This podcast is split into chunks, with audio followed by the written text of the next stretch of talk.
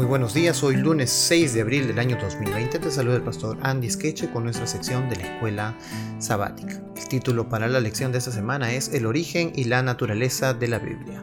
El texto de memoria se encuentra en 1 de Tesalonicenses capítulo 2 verso 13 que dice, por lo cual también nosotros sin darnos sin cesar damos gracias a Dios de que cuando recibisteis la palabra de Dios que oísteis de nosotros, la recibisteis no como palabra de hombre, sino según es en verdad la palabra de Dios, la cual actúa en vosotros los creyentes. El título para la lección de hoy, lunes 6 de abril, es El proceso de la inspiración. Debido a que Dios utiliza el medio del lenguaje para revelar su voluntad al hombre, la revelación divina se puede escribir. Sin embargo, como ya hemos visto, la Biblia es el resultado de la verdad divina, revelada mediante la obra del Espíritu Santo, quien transmite y protege su mensaje a través de los instrumentos humanos. Esta es la razón por la que podemos contar con la unidad fundamental que se manifiesta en todas las escrituras desde Génesis hasta Apocalipsis. En 2 de Pedro, capítulo 1, versículo 21, vamos a abrir nuestras Biblias, 2 de Pedro 1, 21, habíamos estudiado que porque la porque nunca la profecía fue traída por voluntad humana, sino que los santos hombres de Dios hablaron siendo inspirados por el Espíritu Santo.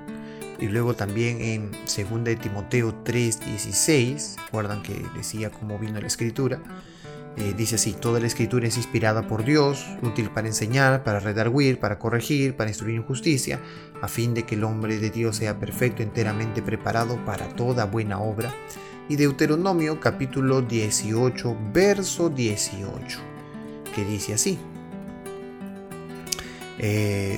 18. Eh, Profeta les levantaré de en medio de sus hermanos como tú, y pondré mis palabras en su boca, y él les hablará todo lo que yo le mandare. Entonces, ¿qué dicen estos versículos sobre la inspiración bíblica?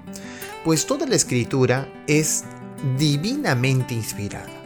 Aunque no todas las partes sean igualmente inspiradoras para leer ni necesariamente aplicables a nosotros hoy, por ejemplo, las partes sobre las fiestas hebreas fueron inspiradas, aunque no es necesario que las observemos en la actualidad. Sin embargo, debemos aprender de toda la Biblia, incluso de aquellas partes que no son tan fáciles de leer ni entender, o que no son específicamente aplicables a nosotros hoy. Además, no todo lo que está en la Biblia fue revelado en forma directa o sobrenatural.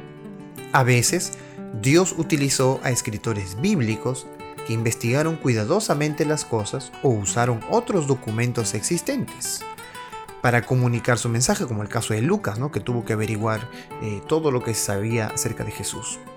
Aún así, toda la escritura es inspirada. Esta es la razón por la que Pablo declara que las cosas que se escribieron antes para nuestra enseñanza se escribieron, pero para que a través de la paciencia y la consolación de las escrituras tengamos esperanza. La Biblia señala a Dios como autor de ella, sin embargo, fue escrita por manos humanas, y la diversidad de estilos de sus diferentes libros nos muestra la individualidad de cada uno de sus escritores. Las verdades reveladas son todas inspiradas por Dios, lo dice 2 de Timoteo 3:16.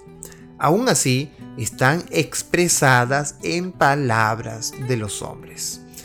En la actualidad existen eruditos bíblicos que niegan la autoría divina de muchas partes de la Biblia. Dicen, este sí, este no, esto sí dijo Dios, esto no dijo, y esto obedezco y esto no. Incluso hasta el punto de negar muchas enseñanzas cruciales. Por ejemplo, niegan que la creación fue hecha en siete días. No, debió ser siete días, en realidad debió ser siete mil años.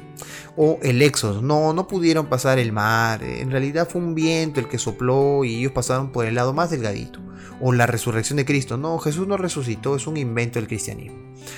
¿Por qué es primordial que no les abramos la puerta a esas enseñanzas ni siquiera un poco? Porque la duda, la duda hace que uno cuestione a Dios. Al fin y al cabo, ¿quiénes son quiénes somos nosotros para juzgar la palabra de Dios? Es otro humano que juzga la palabra de Dios. Eh, la palabra de Dios ya tiene comprobación divina, ya nosotros sabemos que la Biblia transforma a cualquier persona que la lee con sinceridad y va a ella con sinceridad y con humildad y con el Espíritu de Dios, que es el mismo Espíritu que hizo que la Biblia llegue hacia nuestras manos. Que Dios te bendiga entonces hoy día eh, y puedas comprender, podamos comprender que el proceso de la inspiración es un trabajo que Dios ha hecho con los seres humanos para traer su palabra, pero sobre todo que esa inspiración ha servido para que nosotros no dudemos de que Dios es el autor de la escritura.